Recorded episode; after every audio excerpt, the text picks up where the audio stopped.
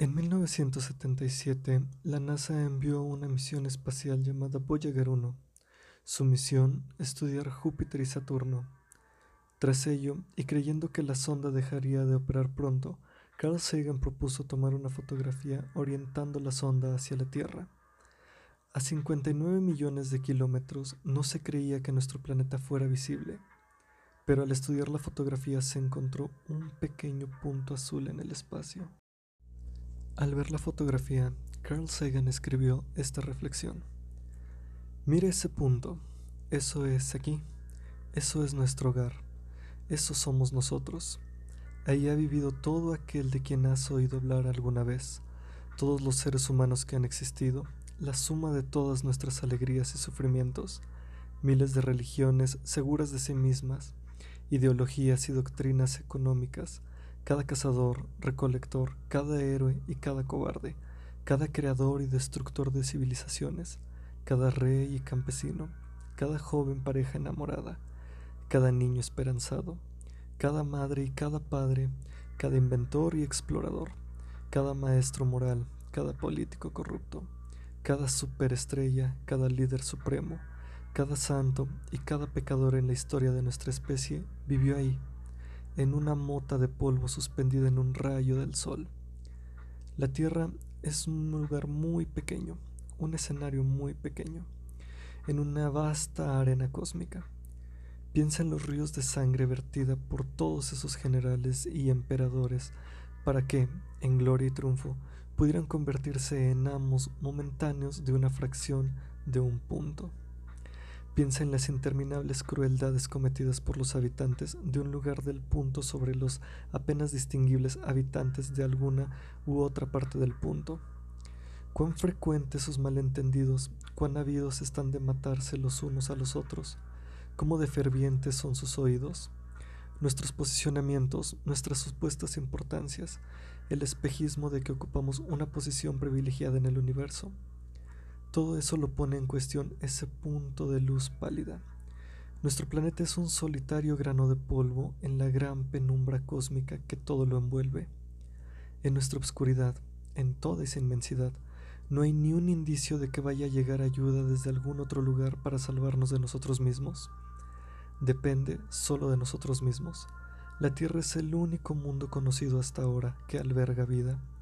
No hay ningún otro lugar, al menos en un futuro próximo, al cual nuestra especie pudiera migrar. Visitar, sí. Colonizar, aún no. Nos guste o no, en este momento la Tierra es donde tenemos que quedarnos. Se ha dicho que la astronomía es una experiencia de humanidad. Y yo añadiría también que forma el carácter. En mi opinión, no hay mejor demostración de la locura que es la soberbia humana que esta distante imagen de nuestro minúsculo mundo. Para mí, recalca la responsabilidad que tenemos de tratarnos los unos a los otros con más amabilidad y compasión, y de preservar y querer ese punto azul, el único lugar que jamás hemos conocido.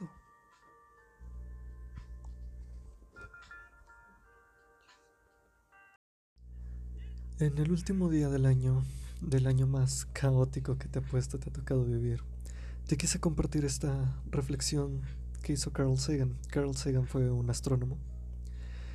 Quiero que pienses en este año como en ese punto pálido azul en el espacio, tan pequeño pero tan lleno de cosas. Un año, has vivido muchos años ya, pero solamente un año te define. Una mota de polvo en el espacio, pequeña en comparación con todo lo que nos rodea, pero inmensamente grande comparado con lo que somos nosotros. Este año fue de aprendizaje, para todos. Te apuesto que por lo menos a ti te tocó una experiencia complicada. Pero también es un año de fortalecernos.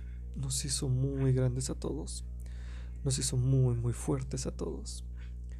Un año complicado para muchos. Y un año que se pasó muy, muy rápido. Como una mota de polvo. Este año yo aprendí muchísimo. Hice miles de cosas que tenía muchas ganas de hacer y que no, la pandemia no me impidió completarlas. Empecé este proyecto de podcast, la verdad es que es muy divertido, lo disfruto mucho y aprovecho para agradecerte por escucharme. estos capítulos, estas retroalimentaciones que me das. Es un proyecto que empecé este año y que me encanta. Me gradué, me titulé, por fin me titulé. Después de conocer lo que es el fracaso académico, por fin logré titularme y no sabes lo emocionado que me siento. Me acerqué muchísimo más a mi familia y a mis amigos. Disfruté mucho este año. Siendo honesto, fue un año increíble para mí. Y espero que tú también puedas compartir esta creencia. Espero que, a pesar de las adversidades, puedas hoy o mañana recordar este año como algo bueno, quedarte con lo bueno que tiene para ofrecerte, quedarte con lo que nos haga crecer a todos.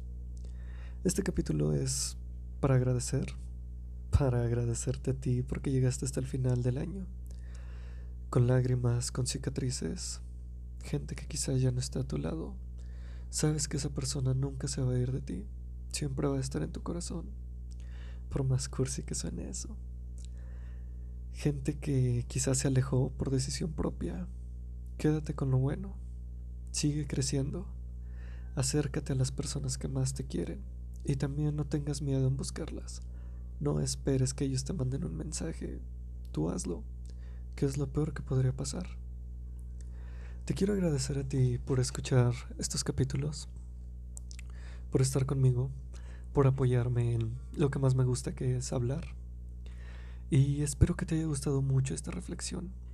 Es un podcast corto y solamente lo quiero aprovechar para que entiendas que si bien un año complicado nos pudo encerrar a todos, no significa que nos vaya a detener para siempre. Sigamos explorando, sigamos ayudando, sigamos mirando hacia las estrellas. Recuerda Estamos en un pequeño punto en el espacio. Más nos vale hacer lo que dure. Más nos vale hacerlo bien. Que tengas un muy bonito fin de año y que tengas un excelente inicio de año.